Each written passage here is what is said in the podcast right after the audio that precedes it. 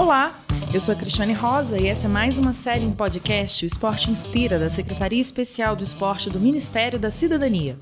Dessa vez, serão cinco episódios para falar sobre a edição 2019 das Surdo-Olimpíadas Brasil, realizada entre os dias 21 e 23 de junho em Pará de Minas, em Minas Gerais. A cidade fica a 80 quilômetros da capital Belo Horizonte. Nesse primeiro episódio, conversamos com Esmeralda Castro Oliveira, secretária executiva e intérprete de Libras da Confederação Brasileira de Desportos para Surdos, a CBDS, que comentou sobre a possibilidade de uma sede para a Confederação na 912 Sul em Brasília, em parceria com a Caixa Econômica Federal. Esse foi um dos compromissos assumidos pelo governo federal na abertura do evento, que contou com a presença da primeira-dama Michele Bolsonaro e do ministro da Cidadania, Osmar Terra. A referência que nós temos de endereço para trabalhar em Brasília é um, um cantinho, uma mesa cedida dentro de uma empresa que prontamente atendeu um pedido nosso, a empresa ICTS, né, no Brasília Shopping, uma empresa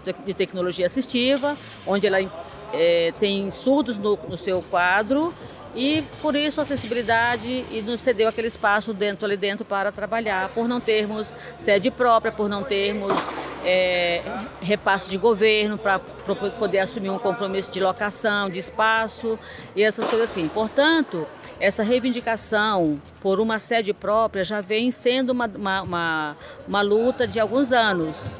E graças a Deus chegou ao conhecimento da primeira-dama, a senhora Michele Bolsonaro, e hoje nos trouxe essa boa notícia.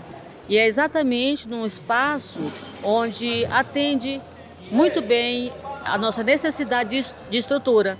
Para dar suporte à realização do evento, a Secretaria Especial do Esporte celebrou um termo de fomento com a Confederação no valor de 130 mil reais. Confira a cobertura completa do evento em esporte.gov.br. Até o próximo episódio.